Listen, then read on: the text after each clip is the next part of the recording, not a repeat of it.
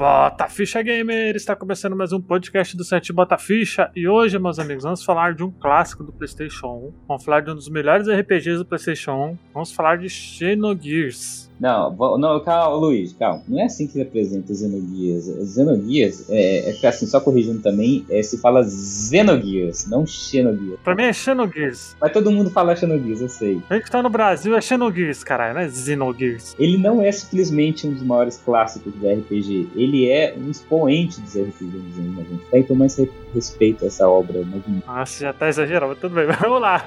Eu sou, eu sou o Luigi. Isso vai parecer um, um evangelho. Eu sou o Pablo e eu fico desgraçado da minha cabeça quando eu jogo Xenogears. É, e eu sou o Leonardo, agradeço o convite e eu sou um fã dessa obra cultuada há mais de 20 anos. Vamos falar desse clássico aí da Square, né? Da Squaresoft, né? Porque era da Squaresoft, não era da Square Enix. Era Squaresoft, não existia Square Enix, né? Só existia a Enix, né? Exato. Então, vamos lá, gente. Vamos direto para o podcast. O Batafish é um podcast focado em retro games. Caso queira nos seguir nas redes sociais, é só procurar arroba Batafish em qualquer rede social que você nos encontra. Caso queira se tornar assinante e nos ajudar a crescer, é só ver os nossos planos no PicPay e escolher um. O endereço é picpay.me barra Batafish e tem um ótimo cash. Aumenta o volume do seu fone porque começa agora. Bataficha!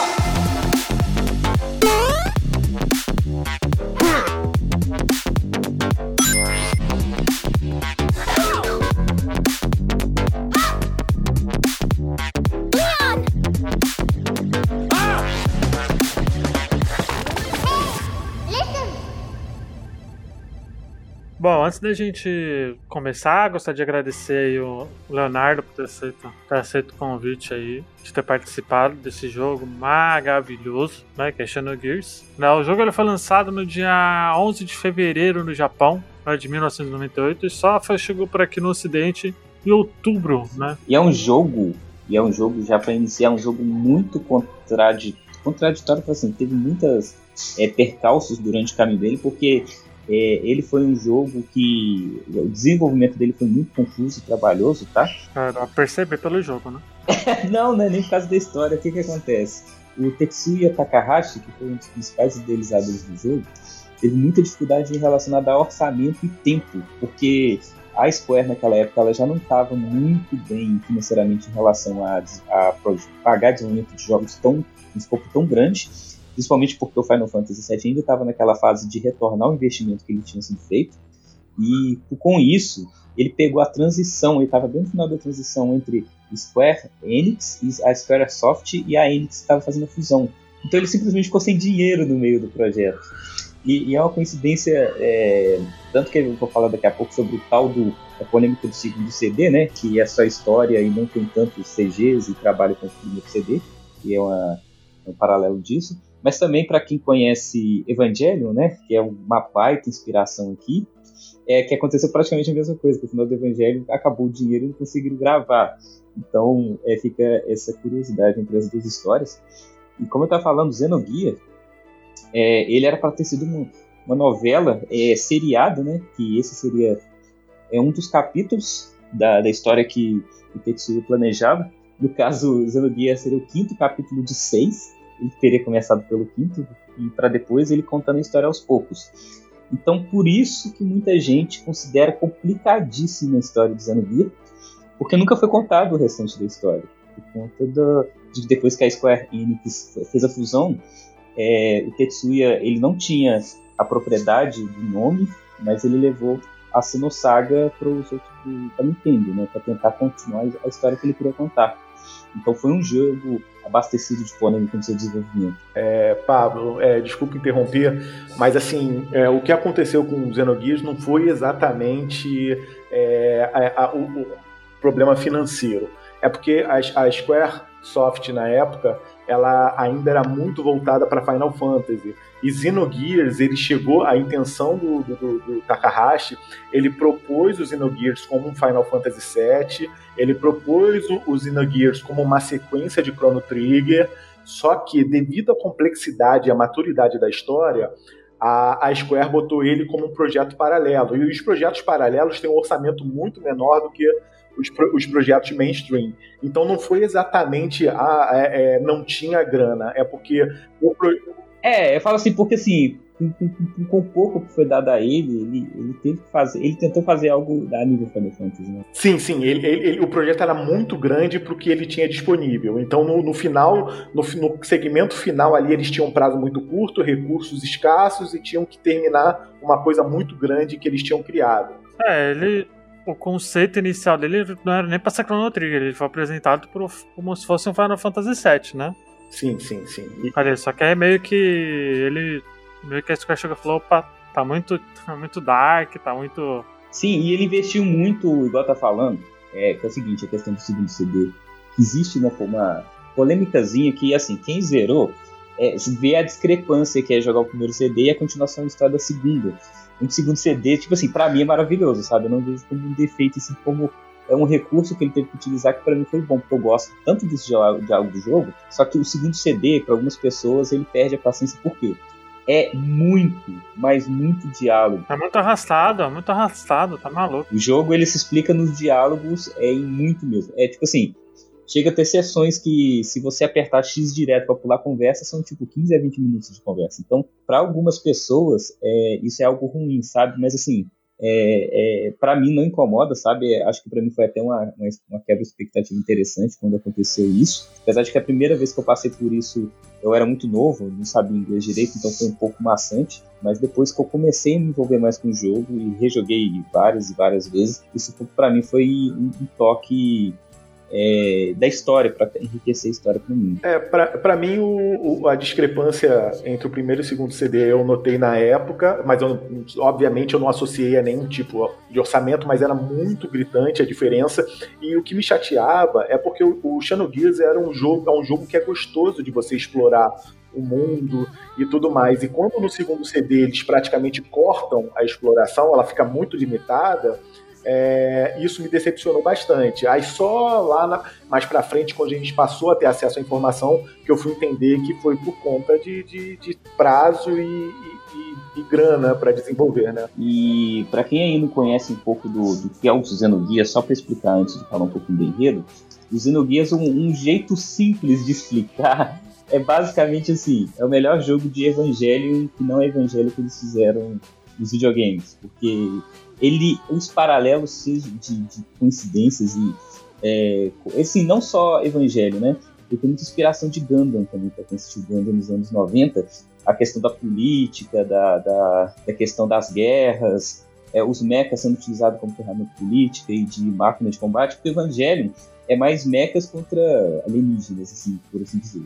É Gundam é mais um contexto bélico mesmo, como se fosse tipo, uma grande guerra é, mundial e universal entre os próprios humanos, na maioria das vezes, né? O Xenoguias, ele também se passa né, no mundo, é, ele se passa no nosso universo, tá? Tanto que na história cita o planeta Terra, mas há muito tempo que já deixaram para trás esse planeta. E é um planeta onde é, ele é futurista ao mesmo tempo que é por conta da guerra ele é muito sujo, muito destruído, tudo muito as pessoas vivem é, sucateando as coisas, então você tem um paralelo de grandes máquinas, naves, bombas atômicas, em paralelo de pessoas que vivem como nômades em pequenos vilarejos, sabe? É uma mistura, é, não steampunk, é uma mistura mais.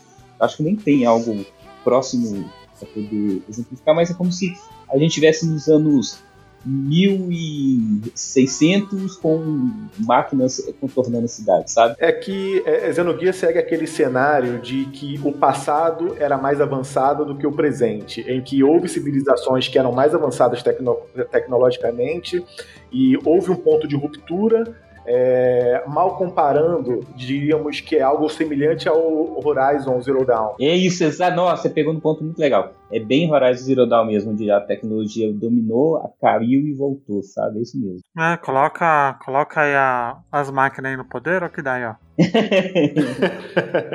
Mas é, é, legal que você falou da, da colocar as máquinas no poder, que tipo assim, é, o jogo, ele. É, eu não sei como que eles conseguiram tratar essa temática, porque ele aborda pra caramba muito sobre religião. E, tipo, é basicamente é, Deus, quem criou a humanidade, todos os humanos, foi uma máquina. Assim, é, dentro da história, eles descobrem que o grande criador da humanidade, talvez até do universo, fosse uma máquina. Então, e que o próprio personagem principal, ele tem uma certa ligação com essa máquina, e que a gente vai até falar sobre as infinitas encarnações do Fei Wong Fong, né?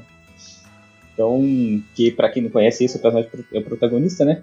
A gente está falando aqui, na verdade, o jogo ele são dois protagonistas se você pensar na, na L. É, você tem o Fei, que é um lutador de artes marciais. Suportável, insuportável, nossa senhora. Não, não, é assim. Nossa, ele é muito insuportável, eu quero que ele morra com todas as minhas Mas qual, qual, de, qual deles que é insuportável? Todos, porque, todos. Porque, não, porque é, só pra... Todos. Ah, eu não lembro da minha vida, que não sei o quê. Ah, agora, agora eu tô bem. Não, só é porque é, é porque a história, a história é clichê. Ah, mano. Nossa senhora. Assim, assim, eu vou te falar que o clichê de perda de memória, no Xenogears, o, o clichê de perda de memória até é muito justificável quando você entende todo o contexto. Não, aí depois. Não, o foda é que ele tá lá. Ah, agora beleza, agora eu sei o que eu vou fazer da minha vida. Aí acontece alguma coisa, não. Não. Parece que o cara. Ah, esqueci que eu tô que eu desenvolvi começar do zero essa porra aí, foda-se. Mas é porque que acontece? O Léo falou que é justificável porque o cara, ele tem três a quatro personalidades dentro da cabeça dele, saca? Então, assim, não é uma parada que você consiga. Ah, mas é chata pra caralho, nossa. Ó, ó, por exemplo, por exemplo é, comparando aqui, a solução de perda de memória pro Xenogears é, é muito melhor do que a solução de perda de memória do Witcher 3, do Geralt. Ah, sim, com certeza. O objetivo, o objetivo, objetivos são diferentes, mas assim, o, o do Xenogears é muito mais justific, justificável. É, porque o Xenogears, eles colocam o Fei sem perda de memória, com a perda de memória, porque a história já está praticamente no meio, igual eu falei lá atrás, e eles precisam que você vai descobrindo a história de alguma maneira, né? Tipo, se o protagonista já sabe tudo que aconteceu e você não sabe, fica confuso de acompanhar tudo que está ali. Então, é, Principalmente pelo fato de que a gente fala que é um jogo onde esse personagem principal já vive há mais de 10 mil anos em diferentes encarnações. É, e detalhe, essa, é, quando eu falo de encarnações e questão de religiosidade, o jogo ele fala de religiosidade, mas assim, como se a religião, o misticismo realmente não existisse. É, e que sim a tecnologia é que foi capaz de fazer com que tudo aconteça. Por exemplo, a reencarnação dele tem a ver com essa máquina que conseguiu fazer com que a identidade desse cara é, sempre é, despertasse em, é, não falo encarnações, mas em indivíduos que nascessem com a característica do Face, sabe? É como assim, eu, eu guardasse a minha memória e transferisse para a próxima uma outra pessoa daqui a 5 mil anos que fosse nascer, entendeu? Fazendo um comparativo, é, o, o Fei é, é um ser chamado de o contato. É, é, usando um semelhante, seria o equivalente ao Neo do Matrix, em que ele é o escolhido e de época. Isso também. Eu, eu falaria até Jesus, né? Porque como Deus aqui é uma máquina e praticamente criou essa interação com ele, eu que sempre pensei nele como um tipo de Jesus Cristo, sabe? É, é, então, o Neo, ele ressurge, o, o, escolhido, né? Não o Neo, o escolhido ressurge de tempos em tempos para tentar dar fim na guerra. Então, o, o, o Fei, ele tem encarnações que ele surge de tempos em tempos e ele tem um objetivo específico que, eu, que a gente deve falar mais, mais à frente. É, é porque, assim, lá atrás, é porque que, assim, não precisa nem ser tanto lá na frente, porque, assim, só para colocar o contexto, a gente não vai entrar muito na história, porque senão a gente vai ficar aqui 10 horas e o Luigi vai matar a gente. Mas. Ah, exato. Eu acho, sinceramente, que a gente não deveria nem contar, dar muito spoiler do jogo. A, a gente vai resumir bem brevemente aqui, só pro, pro contexto. Só porque, assim, é para não ficar muito do. A gente começou falando e falou, só para resumir. É, essa máquina que a gente chama de grande criador da humanidade, ela criou é, uma entidade, ela teve um contato com uma entidade cósmica, e essa entidade cósmica que teve contato com a primeira, que seria a primeira encarnação do personagem principal, passou essa característica para ele. E depois de um evento meio catastrófico, onde a humanidade tinha criado uma super máquina chamada Deus, e, e essa máquina, para se proteger, ela acabou também criando uma entidade para representar ela na humanidade, que é a Mei Li, Miyang, Miyang, Miyang, é a Miyang. É, essa Miyang, ela, essa Miyang, a L, são duas pessoas, a Ellie que a gente vai conhecer. São, uma é criada pelo esse super robô, pelo que seria o deus criador da humanidade, e a Miang por essa outra máquina que também chama Deus. Então as duas ficam é, interagindo durante 10 mil anos, uma para poder é, usar a humanidade para poder recuperar os poderes dessa máquina, que chama Deus, e a outra tentando impedir que isso aconteça. E essa outra ela tenta impedir, ajudando o Fei a, fazer essa missão de derrotar Miang de alguma maneira. Isso bem porcamente resumindo, resumindo a história, sabe? Porque tem muito percalço ali também. De maneira bem resumida, dentro do universo de, de Xenogears, Deus, que é um Deus artificial, vamos dizer assim, ele quer, ele precisa de ferramentas para que ele seja é, re, reparado, ressuscitado. E, e, ele usa a humanidade para que ele ressurja, vamos dizer assim. A carne da humanidade que é para repor essas peças dele danificadas, né? E quando e a, o objetivo do Fei, é, através das encarnações dele, é sempre combater isso, entendeu? Para isso que ele de tempos em tempos ele ressurge, só que de tempos em tempos ele fracassa. É, ele sempre fracassa, na verdade, nas encarnações dele. Ele sempre fracassa. Ele sempre fracassa e, e cada vez antes que Deus possa se completar, ele precisa ressurgir e, e, evitar que isso aconteça. Exatamente. É mais ou menos essa linha da história. Por isso que a, a parte dele esquecer as coisas é importante nesse momento, porque senão, tipo assim, é tanta coisa que tem que ser explicado e, e o jogo ele é cadenciado, ele vai te explicando isso é, é de pouco em pouco, sabe? Até você conseguir entender todo esse contexto. E assim, é, dentro do próprio jogo, você não sabe disso tudo. Esse é o grande problema. Existe até um, uma revista que é um livro, né, que as pessoas gostam de recomendar, mas ninguém que vai ler porque só tem inglês e japonês, que é o Perfect Works, é o livro definitivo do, da história de Zenobia.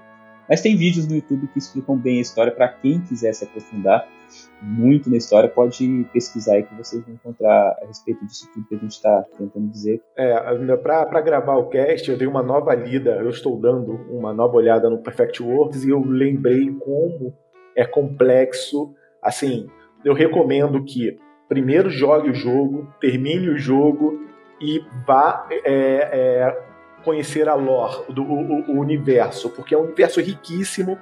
É, você não, não entende como o cara pensou nisso tudo, mas é muito prazeroso, muito, muito bom. Muito. É uma história que, assim, é, é o jogo que ele te pega pela história e ele realmente é um jogo cult. Assim, ele é, é um jogo cult que se destacou bastante, porque é, esse, ter, esse temática sci-fi é, não pega todo mundo, sabe? Mesmo o jogo com orçamento sendo é, mais baixo do que o Final Fantasy, ele realmente se tornou um ícone para muito. Para quem gosta de JRPG, com certeza é um jogo obrigatório, sabe? Independente da época, e ainda é um jogo, pelo, pela direção de arte que ele teve, ele ainda é um jogo muito jogável hoje em dia. Então, assim, é, porque ele foi feito muito baseado como se fosse quase mais um anime e mais 2D, um 2D isométrico, assim, é que envelheceu muito melhor do que, por exemplo, Final Fantasy VII. Sim, sim, eu rejoguei ele no, no, ano passado e a decisão, a decisão, a direção artística foi muito acertada. Por mais que tanto na época quanto hoje me incomoda a, quando você faz mudança de ângulo e o frame, o, o frame, o pixel gira junto com alguns ângulos muito é, aquém, é, é, ainda a decisão artística foi muito boa, foi, foi bem econômica e bem boa bem, bem acertada. É, você estava falando sobre. A, a gente estava falando da direção de arte, direção de arte. Isso. É, e por conta disso, é, ele é muito agradável jogar porque é, ele mescla um pouco o 3D, né? É, visivelmente você vê que o cenário envelheceu é pior do que os próprios personagens e algumas coisas, né? Porque o cenário usa muito recurso também do 3D, mas é um jogo ainda muito bonito de jogar. Cara, e uma das coisas que eu mais sinto falta hoje em dia nos jogos, principalmente é, né, no, no, que é lançado hoje em dia de RPG ou no geral, que é assim, o Xenogear, Xenogear, ele inovou muito no sistema de combate do jogo, cara. É uma parada que você fica assim, caraca, é tipo. É, é porque são dois sistemas diferentes dentro do mesmo jogo, né? Você tem o combate dos personagens, né, normal lá, é, lutando com o Fu, onde é baseado quase um Legend of Legaia que tem aquelas sequências que quanto mais leve você tem, quanto mais forte você tem, e você vai ganhando sequências de golpes mais fortes. Você tem que fazer a sequência, como sei lá, quadrado, X, triângulo, quadrado, quadrado, X, e cada sequência libera um poder diferente. E cada sequência tem um level, então tem sequências de nível 1, nível 2, que vão ficando cada vez mais fortes. E isso é. E a fluidez do combate, quando você aperta, parece que você quase está jogando um jogo de luta, né? Apesar de ser estilo Final Fantasy, que tem aquela barrinha de, de tempo de carregar a sua ação. E você também tem a, o tipo de combate dos mechas, que é uma outra parada completamente diferente que quando você entra num robô, você realmente sente que, tipo assim, caraca, mudou tudo. E, e é, apesar de ainda ter a sequência de combos um pouquinho diferente dos mechas, e os mechas têm a questão do combustível. Cara, é, é muito. É, é, muito diferente, porque você antes tinha que se preocupar com mana, ou às vezes com essa energia. Aqui não, você entra no mecha, você tem que se preocupar com as peças do seu robô, com o combustível que ele vai consumir, com é porque para você poder usar certas habilidades, você tem que é, segurar um turno para energizar para poder usar no próximo turno um outro ataque mais poderoso. É, é, é, muito é muito é muito gratificante ir descobrindo esse tipo de mecânica, cara, de combate, que pra mim é uma das melhores partes do Xenogears. Eu diria que, eu diria que é a melhor, viu, Pablo? É, o, o sistema de combate é muito divertido, é, é, que se baseia em pressionar botões numa sequência correta. É, o fato de você ter que aprender skills é, é, repetindo uma mesma sequência de botões, é, quando você as skills quando aprendidas elas têm uma, uma, parte a parte visual delas são muito agradáveis são muito legais eu não me esqueço, por exemplo, é, aquela, aquela skill de sete. De sete. Sete com, com sete, com, é sete botões. De sete, sete bolinhas lá, de sete APs, que o, o na época do Xenogears, que ele foi lançado, o japonês, a minha história com o Xenogears é o seguinte: eu joguei o japonês quando lançou, nessa época do PlayStation 1 nós não esperávamos. É, é, quem gostava muito de JRPG na época não esperava sair versão americana. Final Fantasy VII eu zerei a primeira vez americano, é, Chrono Cross, desculpa, japonês. É, é, nós jogávamos japonês. E jogava japonês, eu não cheguei a zerar a versão japonesa do Xenogears porque era muito complexo. É, e aí na época, era a época que o Yu Yu Hakusho estava tava muito forte aqui no Brasil, e ele tinha uma técnica, o Fei, que ele pulava no alto e soltava vários leigão, o equivalente ao leigão, vamos dizer assim. Ah, sim, eu lembro. Ele que usava até o dedinho para fazer a arma, assim, dar um tiro. Né? Isso, eu ficava apaixonado, eu só usava essa técnica. E, e pulando para a mecânica dos guias, é, é, é, foi o que o Pablo falou. O sistema de combate ele muda bastante, apesar de ainda ser três, três personagens. Então, por exemplo, o guia, o guia, para quem sabe, ele não recupera a vida. Se você vai danificando ele, você tem que parar e dar manutenção na merda do robô para poder depois continuar lutando, né, cara? Era uma coisa fácil de administrar. Exatamente. Enquanto o seu personagem é, humano, combate humano, ele gasta AP, que se recarrega todo turno para você combater, e ele recarrega energia com itens e magia, o Gear, para cada movimento que ele faz, ele consome combustível, as técnicas que ele usa consomem combustível. Se você quiser usar um, um recurso chamado Boost, que torna o seu Gear mais rápido, é, um, um, boost que ele consome combustível a cada turno para tornar o seu gear mais rápido e causar mais dano. Nossa, é uma dinâmica maravilhosa, um sistema de combate muito legal, você não cansa de batalhar. Vai lembrar que na época tinha muitos RPG japoneses, né? acho que era o auge do RPG japonês era no. É, foi ali de entre 96 e 2000, saiu muita coisa.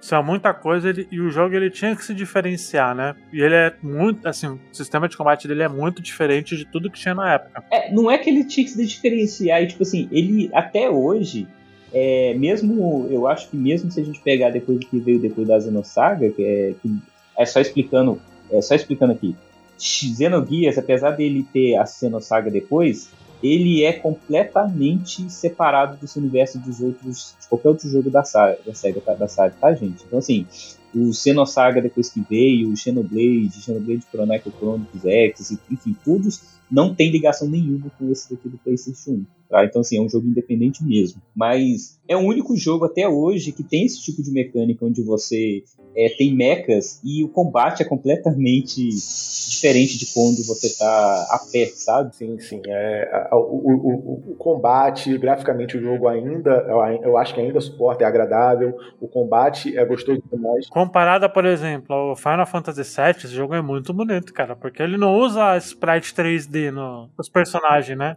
Ele mescla. Não, ele mescla, né? Ele usa. Ele usa, por exemplo, os mechas são todos em 3D. Mas os personagens, eles são em 2D dentro de um cenário 3D, sabe? Assim. Exato, funciona muito melhor. E, e vou te falar que o fato dos mechas serem os gears, né, eles serem quadriculado um robô, normalmente você imagina, imagina ele com arestas quadradas mesmo. O fato dele ser um jogo bem antigo, eu, acho que não envelheceu mal as curvas dos guias, o, gráfico dos guias. Entendeu? Ele tá bonito até hoje, eu diria, velho. Não, e falando em guias, cara, o design dos guias é para mim um dos designs mais bonitos de qualquer obra de ficção de, de guias que eu já vi até hoje, cara. Pra mim. Ó, Xenoguias, o, o cast de personagens e de guias é, é, é, fantástico. Na minha opinião, assim, ele chega perto do cast de personagens do, do Mass Effect 2. Ah. É, os personagens visualmente são marcantes, os personagens são interessantes, os guias são visualmente interessantes, visualmente bonitos, entendeu? E reflete muito da personalidade de cada proprietário, do proprietário de cada guia. É, é, isso é, é, estupendo. É, e tipo assim, é igual você falou, os personagens. E, e, e toda vez que você pega um personagem novo, eu lembro disso do quando eu joguei, eu tava assim, nossa, um personagem novo.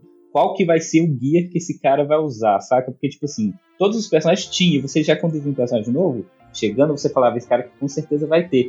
E eu lembro de, de, um, de um que eu, eu fiquei assim de cara que, que eu fiquei apaixonado. É o da Mary, né? Que é a menininha que aparece depois na frente, que o guia dela... É a Maria, Maria. A Maria. Que o guia dela, tipo assim, a menina pequenininha, saca? É uma anã.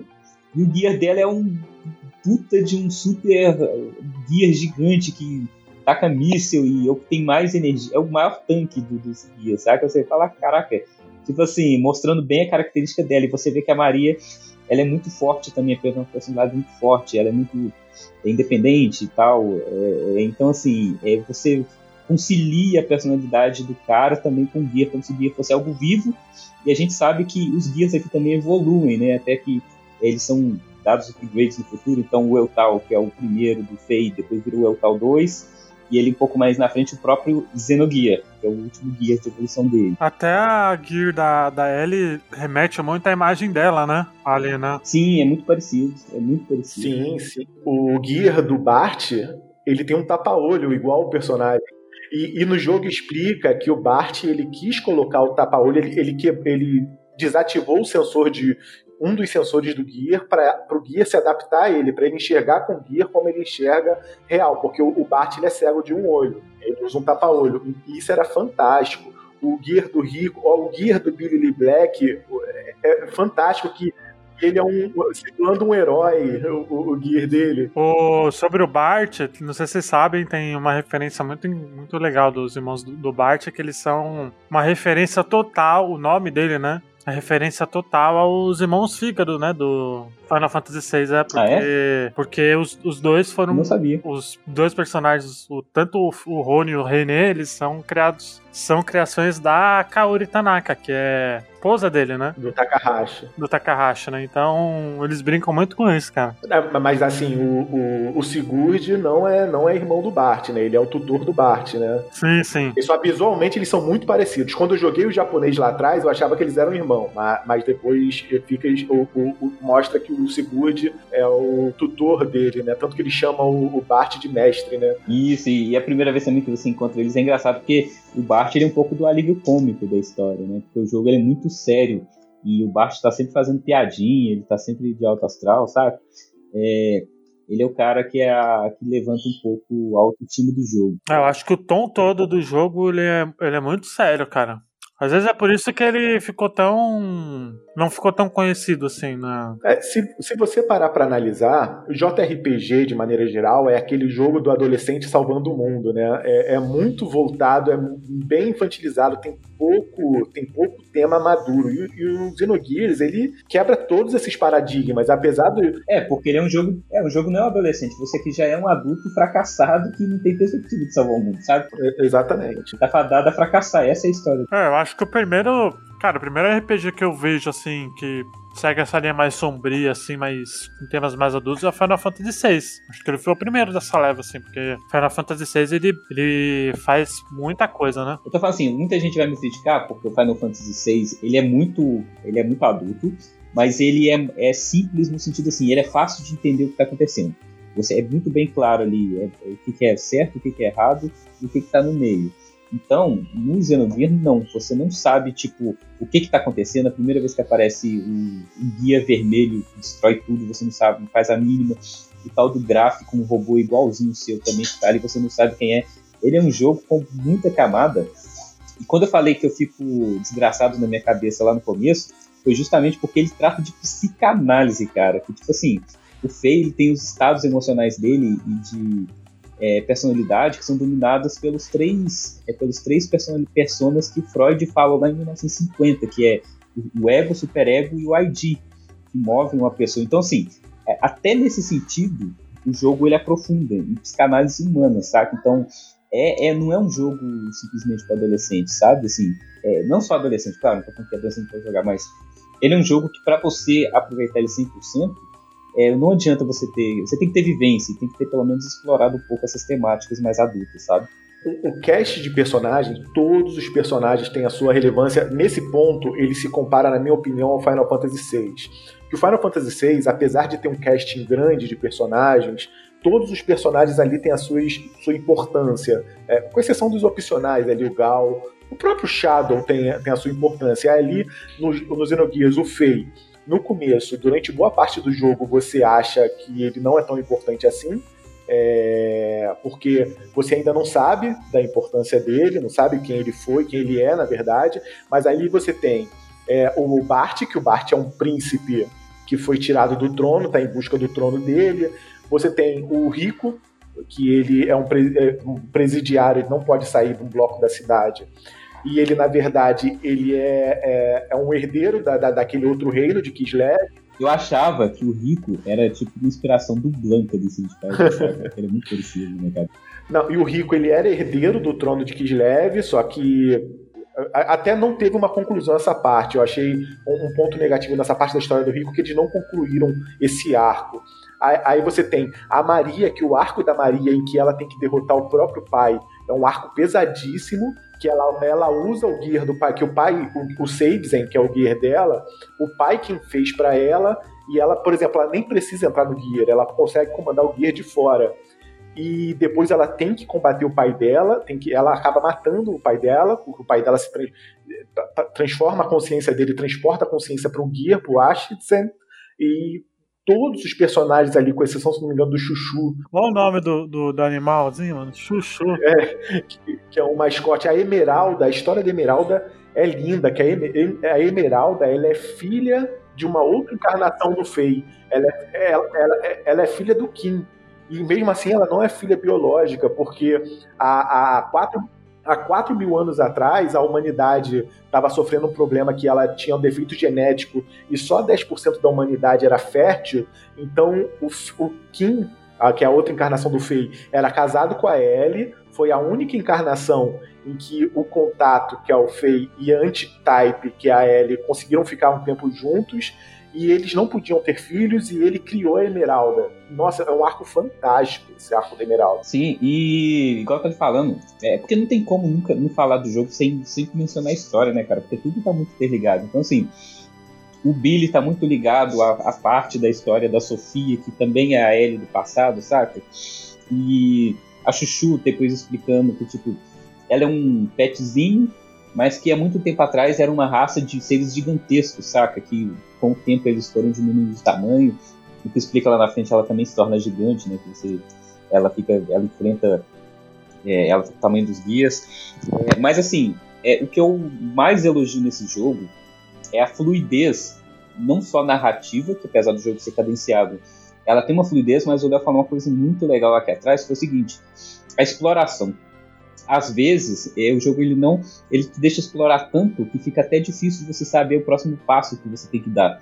E ele tem um mapa um, um world map né assim como o Final ele tem um mapa até bem inspirado no Final Fantasy do meu ponto de ver porque também tem uma nave que você entra que no começo ela não voa ela só desloca pelo pelo planeta através de deserto e depois ela vai para água enfim vai evoluindo. Lembra muito a própria Yggdrasil do É Yggdrasil que chama do, do Cid do Final Fantasy? A, a Yggdrasil de qual Final Fantasy? A Yggdrasil é do, pro, é do próprio Xenogears, o nome da, da, da nave do Bart, do, do, veículo do Bart. Sim, sim, mas no Final Fantasy tem uma Yggdrasil também, não tem? Eu tô confundindo? Isso é elemento de Dragon Quest, cara. Dragon Quest começou muito antes com essas coisas aí. De... É, porque na verdade Yggdrasil é a árvore do, dos nórdicos lá, né? De Odin e tal.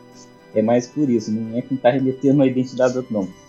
Mas assim, as transições e a maneira com que a história é contada que vai te deixando meio bolado, tipo assim, o que, que tá acontecendo aqui?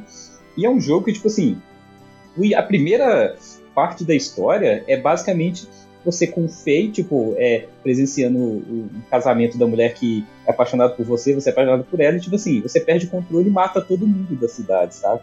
Incluindo essa menina que ele é apaixonado. Então, assim, é, é uma temática que esse caralho, velho, é, é, isso mesmo que aconteceu aqui, sabe? Então, assim, é, tem algumas insinuações, principalmente a, mostra o uso de drogas, saca? Tipo, aquela, aquele remédio que deixa o piloto do Gear mais, é, é, como posso dizer, agressivo e torna ele mais forte em combate é, que faz com que. é uma droga, sabe? Ele toca nessa temática também. Esse começo do, do Xenogears é, é fantástico, velho. As animações também são muito boas, né, cara? Porque os CGs do jogo, como a gente falava antigamente, né? Eram feitos também em anime, como eu elogiei no último cast que a gente falou de Mega Man 8, né? Rockman 8 é, tá, aqui foi tipo, levado a outro nível as animações. Não são poucas, são muitas animações que a gente tem. E é tudo em game, né? As CGs que tem, né? É, não, é porque assim, é, tem as, é que eu falo as animações em transição, né? Aqui tem as animações em anime, obviamente, algumas cenas, mas a maioria dos CGs ela, ela é em game, né? Porque não é bem CG, né? É a mecânica do jogo pra te contar histórias, tipo, não entendi. Como por exemplo, tem lá a cena que o.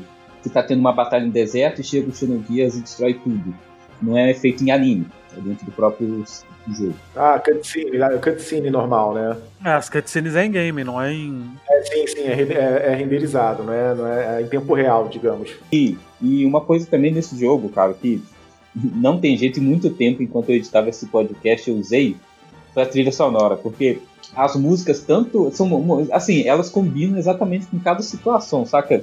Você sai da primeira cidade é uma música um pouco mais perene, mais tranquila. Ao mesmo quando você entra em combate, as músicas de combate também não são tão icônicas quanto do Final 7, mas se começar a tocar agora, você sabe essa música do Sino, porque a trilha sonora do jogo é muito foda, cara. A, a, trilha sonora é fantástica. Eu ouço até hoje. Eu tenho no meu, no meu aplicativo de streaming, eu tenho o álbum em piano, tenho o álbum é, é, orquestrado Pode falar aplicativo, é Spotify, não é? É, no Deezer. Ah, no Deezer, pode falar. Não, não, não. Eu tenho algo em piano, tenho algo orquestrado. O Mitsuda, nesse jogo, ele se superou. Por exemplo, a canção é, pra quem não sabe, para quem não sabe, o compositor é o Yasunori Mitsuda. Sim, ele participou, ele tem composições no Chrono Trigger, no Chrono Cross, são, são algumas das, das obras dele, algumas das melhores músicas. Mario Party aqui eu tô vendo também. É, a, a, assim, a, não sei se vocês vão concordar comigo, o tema da Yggdrasil, o tema do Bart é fantástico. Você, quando parece que você vai levantar e vai começar a lutar junto com ele, entendeu? É fantástico tudo que eles fazem, o tema do, do, do, do Graph, a, uma música que eu acho muito legal, não, não é nem uma música épica, é a música daquela plataforma de petróleo do Damis. A música do. Só te voltando, a música do Graph é uma música mais militar, né? Um trem mais. Star Wars, lembra muito Star Wars, aquele tan, tan, tan, nossa, é muito foda. É, lembra muito Star Wars, hein? Muito o Darth Vader, né? É, a marcha do Imperial, a música, uma música, uma música que eu acho maravilhosa, é Tamis, é, que é a canção tema do, do, do, líder daquela plataforma de petróleo, Tamis, o nome dele. É, a trilha sonora é um negócio de louco, é, é muito acima da média, muito. Para ela é, é, uma das minhas favoritas da vida. É, acho que é um dos pontos mais, assim, por, mais fodas do jogo é a trilha sonora mesmo, velho. É, o, te, o, tema da batalha eu não, eu particularmente não acho marcante, não acho nada demais. Agora, o tema do, do Fei da Ellie é um tema lindíssimo que às vezes eu fico com os olhos marejados só de ouvir. É, eu acho que as, as, coisas que mais se destacam no jogo para mim, falando isso pra mim, é a trilha sonora e, o, e a jogabilidade. Então, é, cara, é uma coisa que eu fico mais... pensando assim, poxa, a gente tá passando por uma era de remakes, de é, reboots. A gente teve o sucesso do remake do Final Fantasy VII, é, o remake de. É, enfim, do Resident Evil. Mas, cara, é, é, duas séries que eu. Tipo assim, dois jogos que eu realmente. É, depois de Final Fantasy VII que já saiu, é algo que eu almejava demais. Que a primeira é do Xenogears, né? Que eu acho que. Eu não sei se a Square. Xenogears é de quem hoje? Não é da Square mais, acho. É da Square, não. É, a, o, a, o nome Xenogears é da Square. Por isso que os outros jogos se tornaram, se chamaram Xeno, Xenosaga e Xenoblade. Porque eles não podem, o Tetsuya não pode, Tetsuya não pode usar o nome Xenogears, porque ainda é da Square. É, tanto porque o Xenosaga não tá nem, nem é da Square, foi desenvolvido pela Namco e tal, né? De gente. É, mas é, é, é, como é que é Minor, como é que chama a empresa? Monolith. Monolith. Ah, esquece. É. Se ela não fez é. até agora Xenogears, esquece, velho. Não, e ela não pode. O Xenogears é da Square, sabe? Não, tô falando da Square. Não, não vai esperar. Ah, tá, mas assim, é porque são duas que eu acho que ficou no limbo, que acho que o outro até a gente, a gente já fez um cast de. Eu falei a mesma coisa aqui de Parasite Eve, né? Que é uma. Ah, Parasite Eve tem, tem mais chance do que Xenogears, pô, tá de sacanagem. Top 10 da vida, pra mim, um dos melhores jogos de PS1, um dos jogos que eu mais zerei na vida. Sim, então assim, é, o Xenogears é um jogo que, tipo assim, eu fico triste, cara, triste de verdade, porque você vê que teve carinho ali na confecção do jogo e ele foi pensado para ser grande, sabe? E a Square, em momento nenhum, né? você vê, por exemplo, as homenagens que faz da, de 10 anos da série Final Fantasy, eles fazem homenagem de todas as séries dos jogos deles, mas você não vê nenhum nem comentário de rodapé sobre isso, não vi em lugar nenhum. Mas, mas, mas dá pra entender também, cara. Você tem um, um, projeto novo, desconhecido e tal, e. Mas é deles, cara, a marca é deles. Se eles quiserem fazer qualquer outra coisa de Xenogears, com o nome Xenogears, eles podem. Mas, mas, é aquele negócio, o, o, o Xenogears é um jogo autoral. O Xenogears saiu da cabeça do Takahashi. Não adianta você querer fazer um remake sem envolvimento do Takahashi, entendeu? O japonês tem muito disso, da questão da dar honra pro cara, né, de respeitar o, o sujeito e, e, o nome do, da pessoa tá à frente também do projeto. Entendo isso. É. Não, não eu, eu, digo mais porque é autoral mesmo. Você vê, quando você lê o Perfect Works, você vê que ele tirou tudo da cabeça dele, a complexidade. Não adianta você botar qualquer um para refazer que vai virar um jogo de RPG genérico com os nomes, os personagens ali com, com aquela skin de Xenogears. Mas eu até acho, sinceramente, que eu até acho que essa coisa do do de da Square não mexer e tal, acho que é, não foi toda a culpa dela não, cara. Sei lá. Mas por exemplo, ó, Chrono Trigger é, fez Chrono Cross e não virou mais nada. Parasitive tá com ela até hoje, fizeram aquelas continuações esquisitas depois e, e não fez mais nada. É, que deixou até de ser RPG, né? É, então, assim, eu não sei o que, que, passa muito na cabeça da Square, saca? Porque ela tem a faca e o queijo na mão. Não sei se é porque ela sabe que é nicho, né? Porque hoje JRPG é nicho, não é mainstream. É, um JRPG nunca vai ganhar o GOT, no máximo o jogo de melhor RPG, saca? Que foi o caso, por exemplo. Persona ganhou, Persona, Não, o Persona não ganhou o game do ano, não. Ele ganhou como RPG.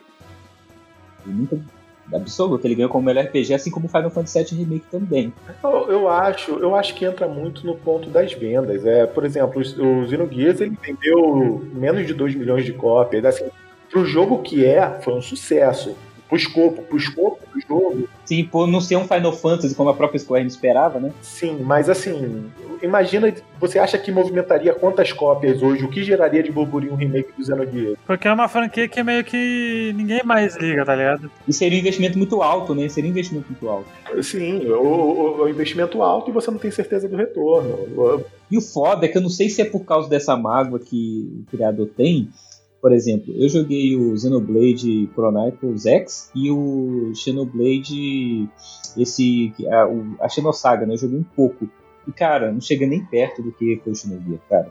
São bons. Não, eu, eu, eu joguei, eu zerei os, o Xenosaga 1 e 2 no PS2 na época. Eram jogos bons, mas é aquele negócio é, faz referência muito longe. Você vai jogar esperando o Xenogears, mas ele se referencia muito pouco ao jogo. O Chronicles, o Xenoblade Chronicles 2, ele nem tem guia, saca? Você joga, a sua arma é uma, uma menina, sabe? Eu até acho que, que ele meio que fala, ah, a história que eu quis contar eu já contei, vou ficar... Não, ele não contou. Essa que é a parada, ele não conseguiu ah, contar. ele não conseguiu ah, contar.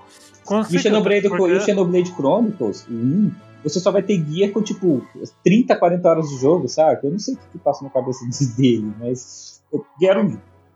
Eu quero jogar de novo alguma coisa parecida e não achei, e não existe, sabe? Isso que me deixa magoado com a série, assim.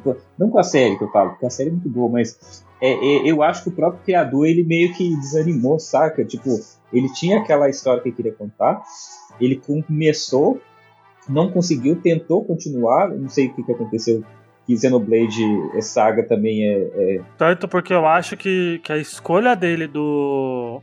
do a escolha de, de querer fazer dois CDs foi dele. Acho que não foi nem da. Não foi nem da, da Square, tá ligado? Ele falou, ah, quero terminar essa pop porque eu não sei se vai ter sequência ou não. Não, na verdade ele tinha um prazo que ele tinha que entregar um jogo fechado. Então a diferença é que ele encurtou. Ele encurtou, tinha que ser dois CDs, porque tinha, o primeiro CD tinha bastante cena de anime, e no segundo CD tem muita cena de anime, ou seja, não caberia num, num CD só. E, na, e naquela época, custo de mídia não era o problema, né? Na verdade, você poder falar que seu jogo tinha mais de um CD dava até, era até um. Uma, era um marketing. É, e assim, ele tinha. O que prejudicou no caso dele foi o tempo dele ter que entregar, porque é, em entrevistas ele mesmo fala que ele tinha é, mais ideias para entregar o jogo, podendo chegar até mesmo três CDs, sabe? Porque ele queria um jogo grandioso, mas que ele não tinha tempo. Então ele caprichou demais no início da história.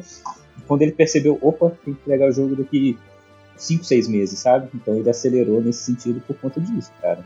Mas é uma pena, porque é um jogo que é, ele não só merecia um remake, mas ele merecia continuações, sabe?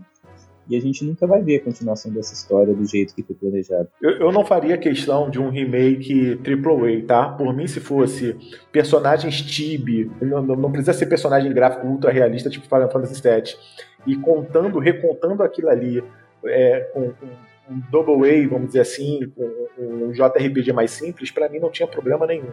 Só de poder experienciar mais daquilo ali, para mim era o suficiente. Cara, era um jogo desafiador, né? Não era um jogo tão fácil de tinha alguns combates ali que você realmente sei lá, por exemplo, aquele boss que você tem que enfrentar no esgoto lá da, da cidade presídio. Nossa, ele é chato demais. Eu ia falar dele, eu ia falar dele, que ele drena a sua energia. Ô, bicho, eu falo na hora. E detalhe, além daquela carniça me dá medo, porque ele ficava meio que aquela. Eu virava um jogo de terror quando você entrava naquele esgoto pra enfrentar aquele bicho e até o momento de você enfrentar ele, que coisa horrorosa. Se, se, se eu não estou enganado, a, a, se eu não estou enganado, essa cena de esgoto é quando está acontecendo um campeonato no mesmo. No mesmo... Isso, está acontecendo um campeonato. É, você, você é um presidiário nesse momento, você está preso. Está tendo os assassinatos, está tendo os assassinatos na cidade. Está rolando os assassinatos no esgoto e você virou um pau mandado do rico. É, aquela, aquela, batalha, quando você é preso e você vai conhecer o rico, que tem uma batalha com o rico, é hilária, que você acha que você pode ganhar, mas chega um momento que você entra na porrada, né? Aí no esgoto, eu, eu, eu lembro até hoje a minha dificuldade no, quando, eu jogava o japonês de saber o que tinha que fazer ali no esgoto. É, é, é. Nossa, era. Nossa. Cara, o, Xenogears tem, tem uns negócios assim, né, de bicho, que, tipo, é, se você, se alguém não te falasse antes, você tava enrolado, tipo, é, quando você tá no campeonato e enfrenta o Dan, é o Dan, né? Que é o irmãozinho da menina lá que você mata. Sim, sim. É, você, você, você não pode bater nele né, e nada te fala, sabe? Tipo, você só tem que se defender. E se você bate nele, é o lado ruim da história. Ou, por exemplo, você fala, você tá lá no. Você vai enfrentar o rico, você acha que pode ganhar e na verdade não pode ou quando você vai se movimentar pelos esgotos, que é um, labirinto nojento. É, Dungeon anos 90, RPG RPG anos 90. Ou quando você tem que ir nadando lá, enquanto você tá fazendo aquela conspiração de entrar no castelo lá, você tem que. Enquanto o Fei tá participando do campeonato, o Bart está se infiltrando pela, pela tendo que nadar pelos esgotos também para chegar no castelo. E o seu objetivo no torneio não é necessariamente vencer o torneio, é durar o máximo de tempo possível para que o Bart possa invadir, tenha tempo de invadir o castelo. Se você foi eliminado antes no torneio, você prejudica o Bart, que ele não tem mais a atenção. Porque vai ter mais segurança, vai ter mais guardinhas espalhados. Eu acho que essa é a, é a minha parte preferida do jogo, cara. Cara, a cidade de. A, essa cidade no deserto, a, a trilha sonora dela, eu lembro até hoje, um adolescente, eu adolescente escutando aquela música, a música era cantada. E era fantástico, cara. E é isso mesmo, é, é verdade, a música é cantada, tô lembrando. É, essa sequência do campeonatinho é a minha preferida, cara. A JRPG campeonato é sempre. Se vocês, não sei se vocês lembram o torneio, o torneio do, do Breath of Fire 3. Ah, nossa, o torneio do Breath of Fire 3. Cara, Stallion, Valio e Stallion são para mim os vilões é, mais Ó, o, o, torneio do Breath of Fire 3 foi na mesma época do torneio. Qual é o nome do, do torneio do, do Yu Yu Hakusho? Torneio das Trevas. Foi na mesma época, cara, eu jogando aquele torneio ali foi inacreditável, eu tinha a sensação. Falar nisso, quando a gente for gravar de Breath of Fire 3, a gente chama, tá, Léo? Que eu sei que você quer. Eu, eu estou a postos. É, e, e, assim, voltando ali, cara, é, você tá falando assim a respeito das cidades que era um prazer e tal jogar. Em contrapartida, eu lembro que subir aquela torre de Babel, Jesus misericórdia, que lugar insuportável, Nossa. cara. Tem uma parte no jogo que você tem que subir para chegar na cidade de é a cidade voadora lá? Que é, você chega em Solares. Em Solares, Solares mas que torrezinha. Não, não, tô, desculpa, é, é, é, Solares não. É, Solares é a do, do Caim, é a cidade do Caim. Do Caim, é. Você tá subindo pra chegar em é Chevat. Chevat, Chevat, Chevat, é. Mas é uma torre nojenta, velho. Você fica. Parece que você tá jogando. Depois que você terminar, parece que você jogou 15 horas de, de dungeon horrorosa. Sim. Não, e você cai, e um, e um problema gravíssimo. você cai, verdade um, um, um, problema gravíssimo, isso é um problema do jogo mesmo, não é questão de opinião, que o Xenogears, quando você vai entrar numa batalha, você não simplesmente entra, o jogo começa a rodar a processar a batalha uns segundos antes de você entrar na batalha. Ah, eu sei o então, que, que falar. Você não, quando ele começa a processar, você não consegue pular. Então, exatamente. Na Torre de Babel tem muitas áreas de pulo. E quando você está planejando um pulo e ele carrega a batalha, você, o pulo não funciona e você cai a torre todinha. Sim. Ah, eu... eu... acho que tem, acho, no, tem uma parte que você tem que entrar na. Você tá numa caverna e o, você tá com o Gears. Também essa parte é muito sofrível, porque o pulo dele é uma porcaria, velho. Não, é, mas é engraçado que o Léo agora me deu um gatilho que eu lembrei. Olha só o que, que eu fazia. Hoje em dia, nos emuladores, não tem como você prever isso, então você sofre mesmo. Se for entrar num combate na hora que você tiver que pular, você vai levar um tombaço e ter que subir tudo de novo. Mas na época que eu joguei no PlayStation, eu lembro que eu ficava prestando atenção no barulho, porque quando você dava um, um barulhinho, tipo um arranque, tipo, eu sabia que era entrando em combate essa, esse momento do processamento. Então eu segurava para não pular, porque eu sabia que eu ia entrar em luta. Olha para você ver o nível de loucura que eu tive que fazer para poder passar por esse problema, que realmente é um problema do jogo. Ele não foi planejado para ser assim, sabe? E, cara, era insuportável você subir essa torre e cair e ter que voltar tudo de novo. Quando eu rejoguei ano passado, eu usei do recurso do load state, né? Save load state. Ah, sim, não. Hoje em dia não tem, não tem. Eu sou a favor do load state fácil, porque é, esses, esses momentos aí. Até em alguns momentos desligar o combate a seu favor, tá? Porque. Nem sabia que dava para desligar o combate. Eu... Não, não, não. É porque os jogos hoje em dia, por exemplo, os remakes. Os remakes não. O Final Fantasy VII ele foi relançado na Steam para PC. E lá você. Ou o Final Fantasy VIII também, que foi lançado tanto no, no Switch quanto na Steam. Você tem opções de é, desligar o combate, é, acelerar o seu personagem até três vezes a velocidade de movimento dele e de você é, subir de nível só apertando o botão. Aí você fala, pô, mas isso é, é hack. Mas assim, tá lá, você não precisa usar. Mas se você, tipo, ah, tô com o saco cheio dessa dungeon de ficar lutando, você passa a dungeon e compensa um pouco do level que você perdeu por não ter entrado em combate ali dentro, entendeu? Ou, por exemplo, você pode pular. É, você pode pular o grind, porque no Final 7 tinha muito tipo, vou ficar aqui 5 horas grindando pra upar matéria. Lá você só aperta o botão e sobe, sabe? É, e pra gente que, que, que já, já jogou, tá, está rejogando, a gente só quer experimentar. Muitas vezes a gente só quer experimentar a história de novo. E não... Exatamente. Então, assim, eu não quero masterizar a matéria tudo de novo se eu já, já fiz isso uma vez na minha vida e gastei 70 horas. Né? Eu acho que é um recurso legal que, assim, tá lá, você não precisa usar.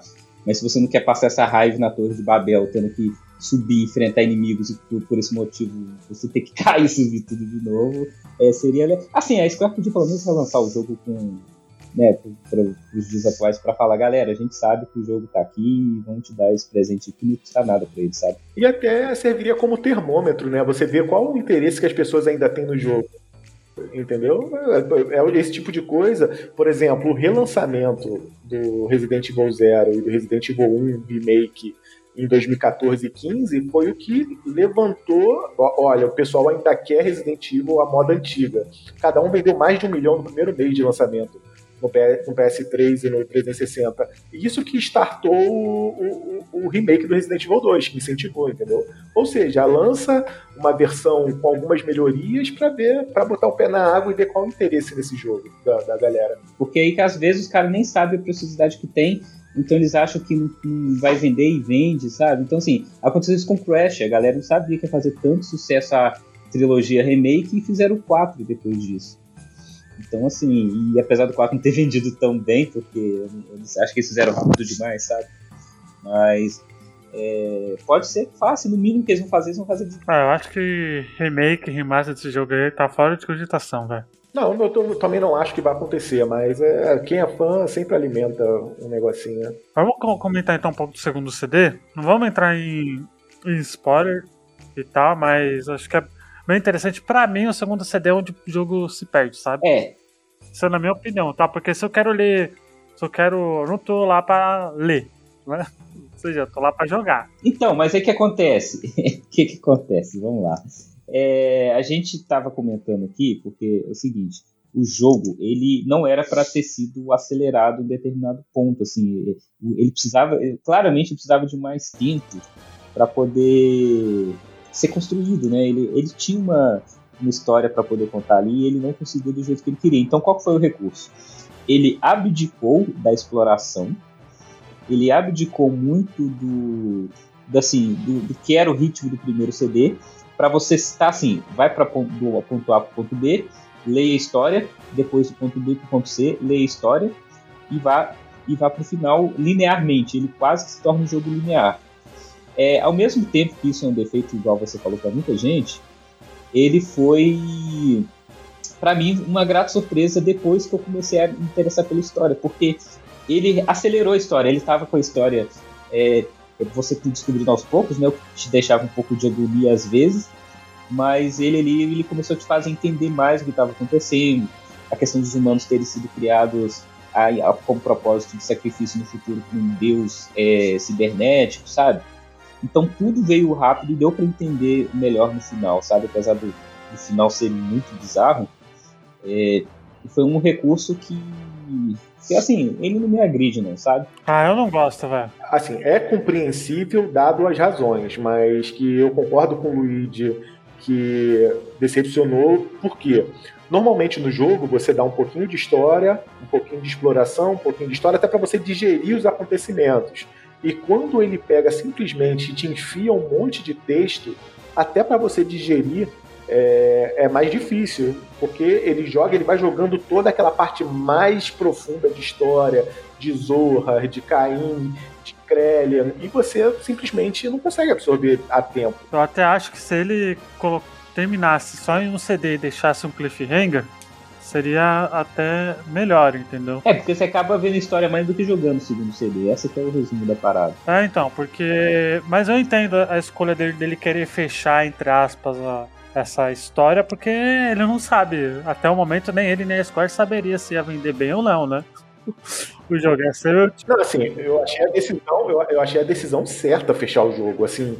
Sim, com, com certeza. Mas acho que. Mas eu acho que isso meio que, que afetou muito, sabe, na experiência de jogo. É, o, o, paralelo que a gente tem mais próximo disso na história dos videogames foi o próprio Metal Gear 5, né? Que chegou um o Kojima tinha a ideia de três capítulos, né? Pra poder fazer o jogo acontecer. E claramente ele fez dois e fez um terceiro como se fosse uma repaginação das primeiras missões e encerrar o jogo ali, sabe? Então, praticamente, o terceiro capítulo do Metal Gear 5 são, sei lá, três, quatro missões inéditas que fecha o jogo finalmente. Então, é mais próximo daquela sensação. Mas o Xenogears, ele não dá a sensação de término é, é, abrupto, né? É, o Metal Gear 5 já tem essa sensação de que o jogo termina de repente. Já o Xenogears não, ele te termina a história. Só que de uma maneira um pouco maçante, né? Sim, é, porque acho que foi a, esco foi a escolha do. do Tetsuya fazer isso, mas acho que seria muito mais interessante se ele terminasse no primeiro CD ali com Cliffhanger. Eu acho que seria. Então, mas só que aí é aquilo, é seria uma aposta, sabe? Imagina o hate do. Cara, eu lembro até hoje que quando eu comprei a Gamers Book do Breath of Fire 3, a revista terminava do, de repente. Você lembra disso, Léo? Não, né? lembro, lembro. Eu comprei... eu comprei a Gamers Book do Breath of Fire 3 e eles não avisaram na revista que ia continuar na próxima. Ô bicho, foram seis meses xingando a Gamers Book até sair a do Zelda, que foi a seguinte, e na do Zelda Ocarina of Time, metade da revista era a continuação do Breath of Fire 3, velho. E aqui, aquilo não fazia sentido nenhum, porque todas as Gamers Tinham os jogos completos e a do Breath of Fire simplesmente não tinha o jogo. Bem completo. Eu não sei se deu problema na gráfica, o que, que rolou, que eles tiveram que. Ô bicho, foi muito bizarro aquela história. Então, assim, eu não sei se terminar o Xenogear com cliffhanger gigante de metade do jogo fosse algo agradável pra Square, não, velho. Ah, então, não sei. Então, eu acho que seria inter- acho que seria muito mais interessante, falar a verdade. Acho que poderia aguçar mais a galera do que um hate próprio, tá ligado? Mas imagina, você tá jogando um jogo que você adora, tá adorando do nada. Acabou. E você não sabe se vai ter continuação? Porra, é foda. Ah, então, é por isso que, que, que seria uma aposta, porque aí a, a Square e o cara não ia saber se vendeu ou não, tá ligado? Poderia, tipo, vender milhões, ter continuação e não vender e ficar aí. Mas foi- uma escolha dele, foi uma escolha que, que eu acho que eu faria no lugar dele também. Mas ainda assim, levou meio que deixou o jogo muito, muito chato velho, no segundo CD. Eu joguei na, na correria no segundo CD. O primeiro CD eu acho fantástico, o segundo eu acho muito chato. E não dá, não, velho. É muito chatão. Muito arrastado, fica arrastado demais, muita história. É, e de novo, é, eu vou até. Assim, a gente não vai entrar na história aqui, porque eu lembro que quando eu fui atrás da história, tipo assim, eu fui atrás de, de um canal no, YouTube, que eu vou até recomendar ele aqui, onde o cara tinha feito é, vídeos contando toda a história, desde os primórdios, o que deveria ser até o final. São 17 vídeos de mais ou menos 20 minutos, que é do Games Rules, é um jabá de graça pro cara. Se você digitar lá Saga Xenogears, história completa, o cara narra muito bem toda a história do Perfect Works, que é esse livro que o- a gente estava comentando, onde tem toda a história da novela Xenogears, do início daquilo que não tem jogo até o fim, o final desse jogo, que seria propriamente dito final. É. E você, Léo? Você, então você, você tá, na minha opinião, que não gosta muito do segundo CD, então, é isso? Eu gosto. Eu tô falando o contrário, eu tô falando que Não, não eu, eu não gosto, eu não gosto, mas faria a mesma coisa. Eu não gosto da forma que, que foi desenvolvida, mas dado o histórico, depois que eu soube as, as condições que ele foi feito, eu super aprovo. ele fez, não, é, ele fez limonada com os limões que a Square deu pra ele, né? E se eu fosse a Square, eu faria igual, mano. Porque né, Se, se fosse é um jogo novo, uma franquia nova, tô colocando dinheiro, né? Ah, mas vou te falar, a Square já rasgou dinheiro com tanta coisa, poderia ter dado dinheiro pra ele terminar. muito pior, é, já fez coisas esquisitas. É, mas, mas naquela época a Square tava, tava no auge, né, também, né? Não, tava no auge, poderia ter dado dinheiro e naquela época ela lançou muito lixo também, tá? E é só olhar os últimos jogos do Kingdom Hearts aí pra você ver o que, que, que, que ela faz quando ela realmente quer rasgar dinheiro. Ah, merda, pá. Ah, merda. Os primeiros são muito bons, mas os últimos, Felipe, pra eu não gosto pariu, de tá? isso não, mas é bem ruim. Lógico, porra. Você conseguiu zerar tudo? O quê? Nem você, nem você, posso que você cansou. Não, eu chorei no final, Jogo do. Kingdom Hearts 3. Maluco, jogão. Vai se fuder. É isso aí, a gente pode fazer. Falando mal de, de Kingdom Hearts aqui, velho. Nem jogo, tá falando mal aí. Eu joguei, só que eu não consegui continuar, porque. Aham, tô vendo, Pariu, né? tô vendo. Ai, ai. E aí, vocês querem falar mais o que, gente? Vai.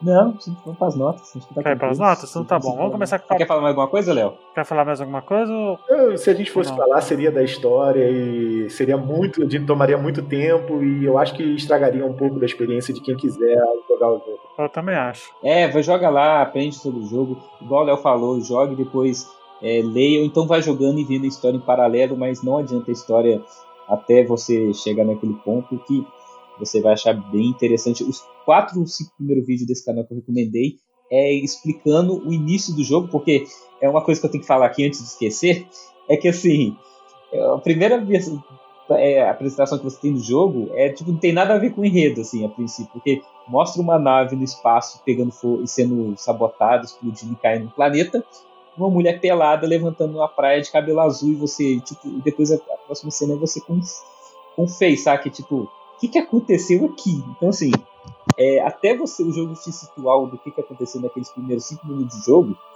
a gente fica completamente perdido e acaba abstraindo aquilo da cabeça até voltar com a história. Então, é, rola assim de você ver esse vídeo, os quatro primeiro vídeo, e jogar os Xenogears, que é um jogo que ainda se vale a pena. Então vamos para as notas, então, Pablito. Quantas fichas de 0 a 5 você dá para Xenogears? Então, Luiz, é, o Xenogears é um jogo muito suspeito para eu dar nota, porque ele fez parte da minha infância de, de RPG. Foi um dos jogos que me fez ter o que eu tenho hoje como pessoa na minha cabeça, tanto em questão de gênero de, de RPG como algo na minha vida ele também me fez pensar muito sobre religiosidade. É um jogo que me fez pensar de verdade sobre ciência, religiosidade. Ele brinca, ele é muito religioso esse jogo aí, né? Sim, mas ele, ele, ele é religioso no sentido de inverter, do tipo assim, de quebrar o paradigma da religião.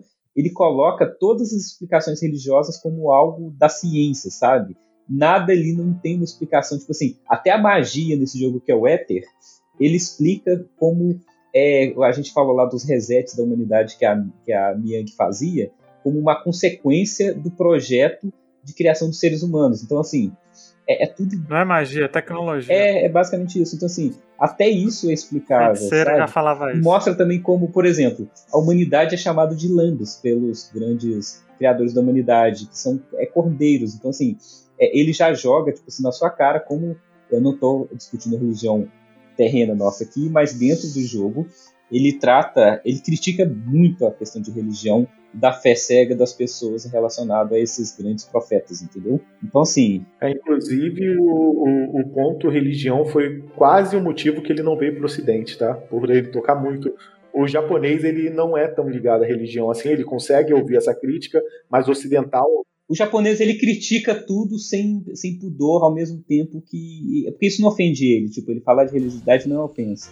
E o ocidental é, tem esse problema. Eles quase não trocaram o jogo por isso. Então, assim, por ele ter feito, eu ter pensado muito nisso, ter realmente é, é, aprofundado mais o que eu penso hoje de religião, ciência, foi o jogo que me fez gostar também de mechas depois de Xenogear, por não ter outras obras eu me aprofundei muito em Evangelion, Gundam, Detonator Orgon, é, Yamato, todas essas séries relacionadas a sci-fi espacial, o que me formou hoje foi baseado em Xenogears. Então, não tem como eu. Assim, e o CD, segundo CD, eu sei, é um problema. Se a gente for pensar friamente, ele deveria tirar pontos, mas pelo contexto do jogo geral, e, e colocando essa questão do segundo CD como o que tinha que. o que é o que podia ter sido feito. Se tivesse mais recursos, beleza, seria um problema. Mas como era a única coisa que ele podia fazer, eu vou dar nota 5 para Xenoguia. Olha aí, e você, Léo? Então, é... parte da opinião do Pablo também, a opinião minha, foi na geração PS1 que massificou meu interesse por, por, por RPG. É, foi um jogo que foi muito marcante. Ele, para eu joguei ele depois do Final Fantasy VII, depois do Parasite Eve, e foi um negócio de explodir cabeça ali a questão do enredo, apesar que na época eu também não tinha um domínio muito grande do inglês, mas dava para entender uma parte. E, e, e, com o passar do tempo nas rejogadas foi massificando e mostrando o quanto ele era adulto, o quanto ele era complexo. É, tem os seus problemas, tem um problema, por exemplo, de, de câmera, o jogo tem um problema de câmera, porque a câmera, obviamente, na época não existia o DualShock, então você não tinha é, controle de câmera em analógico, por exemplo. As câmeras eram nos, nos botões de ombro e a câmera girava 90 graus. E tinha situações em que nenhum ângulo a, a câmera era boa, em alguma dungeon ou cidade é, é, específica. É, os gráficos eu acho que são bons até hoje.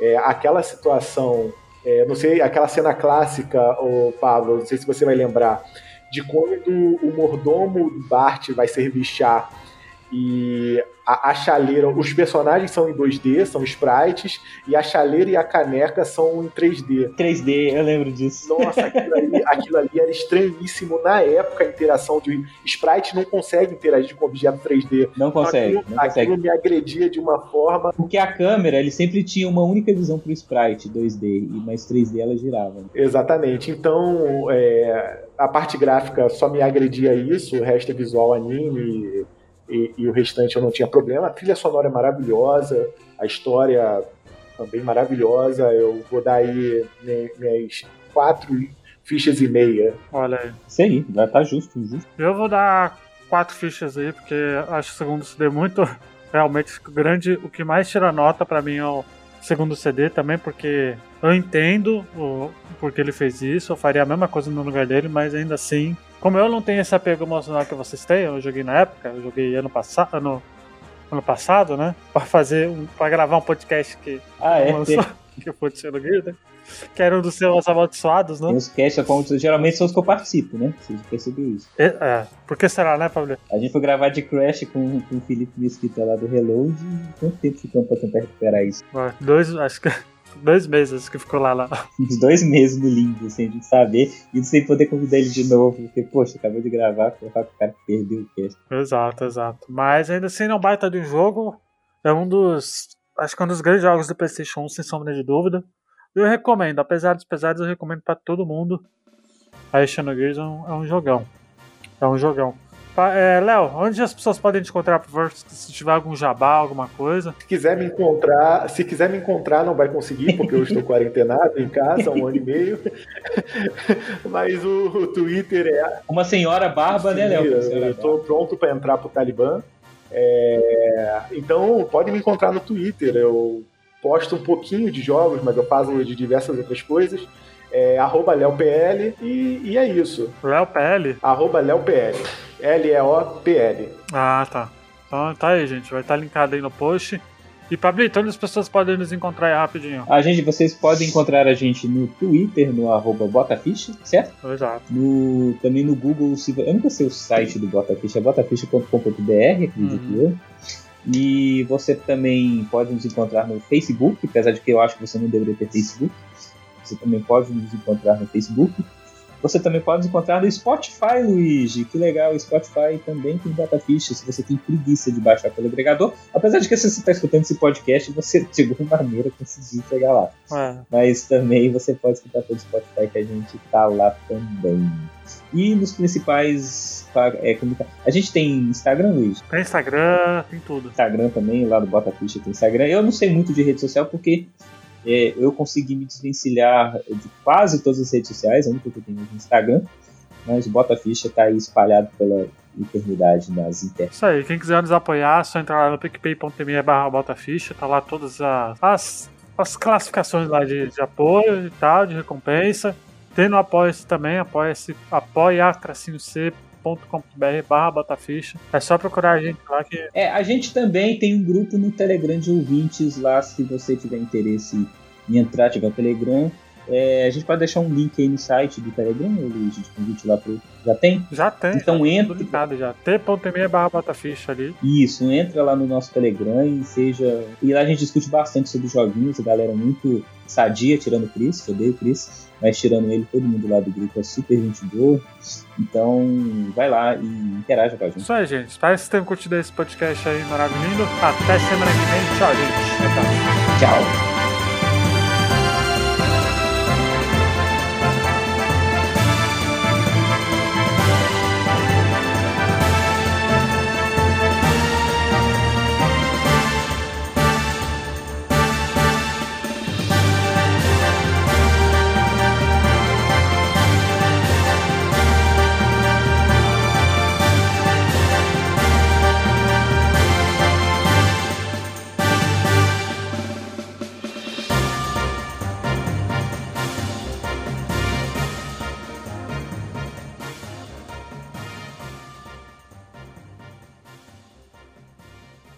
Esse episódio foi editado por ABS Produções.